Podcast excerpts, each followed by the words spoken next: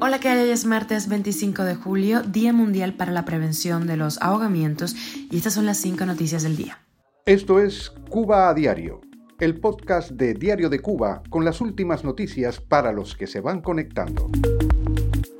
Bruno Rodríguez insiste en negar las compras de medicinas en Estados Unidos, pero Biocuba Pharma lo corrige. Y ya lanzamos un nuevo programa de los puntos a las IES, esta vez sobre la Unión Europea, Cuba y América Latina, donde estamos después de esa reunión Europea CELAC en Bruselas. Y una de deportes, la Embajada de Estados Unidos en Japón intenta sabotear una pelea del boxeador Robeisi Ramírez en Tokio. Te contamos los detalles. La guarachera de Cuba, Celia Cruz, ha sido inmortalizada en una moneda de Estados Unidos. Y te traigo un pedacito de la noche de ayer de la presentación de Simafunk que arrasó en su concierto en las Noches Botánicos en Madrid. Esto es Cuba a Diario, el podcast noticioso de Diario de Cuba. Hace tiempo que el canciller cubano Bruno Rodríguez trata de desmentir un informe sobre las compras de La Habana en Estados Unidos de alimentos y productos sanitarios. Su último paso fue un inusual hilo en Twitter en el que aseguró que la supuesta libertad de Estados Unidos para que Cuba pueda comprar medicinas allí es una falsedad.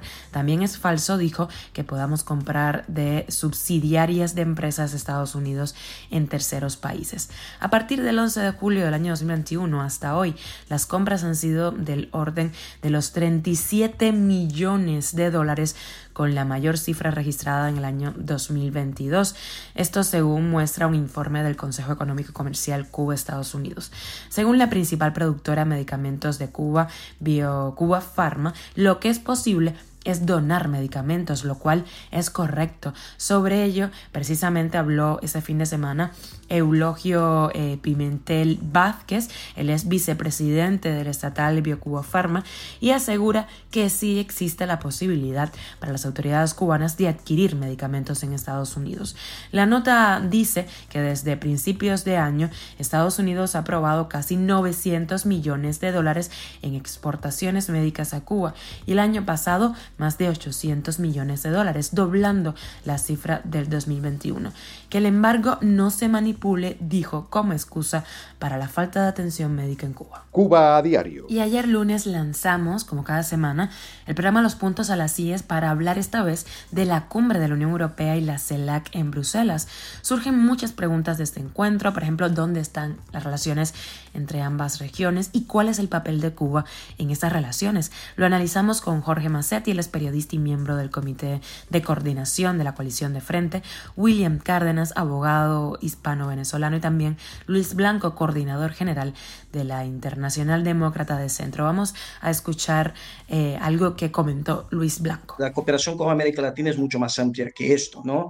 Y creo que en los últimos días también, o sea, hemos abordado varios de esos temas, ¿no? Desde la cooperación comercial, cooperación con Mercosur, otros acuerdos comerciales, pero desde el punto de vista de, digamos, de compatibilidad de valores y digamos de, digamos de mantener una coherencia en la política exterior de la Unión Europea, que está basada en valores, ¿no? O sea, actualmente esos valores son tan importantes en varias dimensiones de la política europea, desde la parte de democracia como defensa, de, de, de, de, cuestiones ambientales.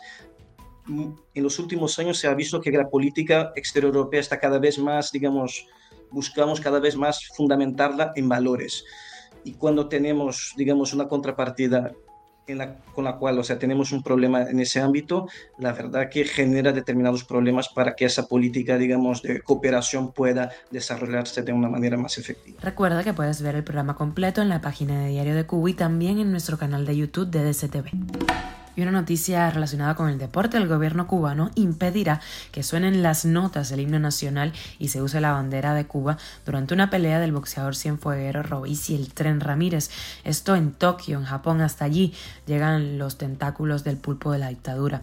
Debido a que, bueno, la embajada del régimen en ese país intercedió ante los promotores del evento pidiéndoles esto, ¿no?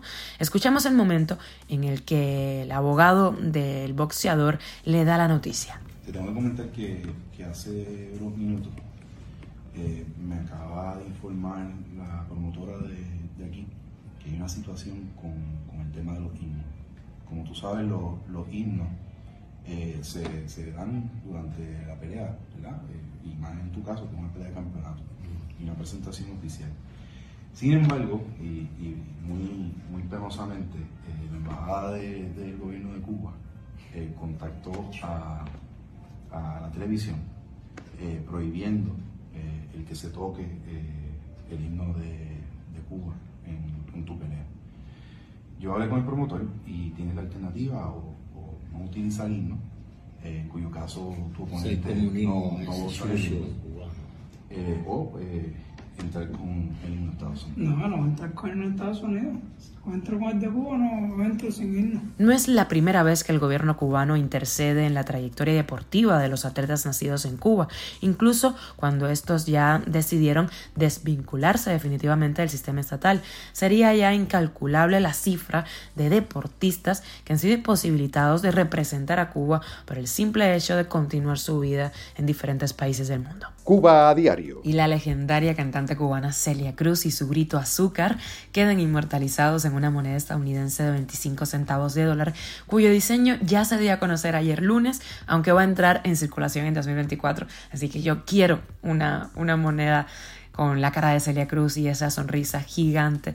La Casa de la Moneda de Estados Unidos dedicó a la guarachera de Cuba una de estas monedas de su serie dedicada a honrar los avances y contribuciones de las mujeres a ese país. La institución define a Cruz como una cantante cubana estadounidense ícono cultural y una de las más populares artistas latinas del siglo XX.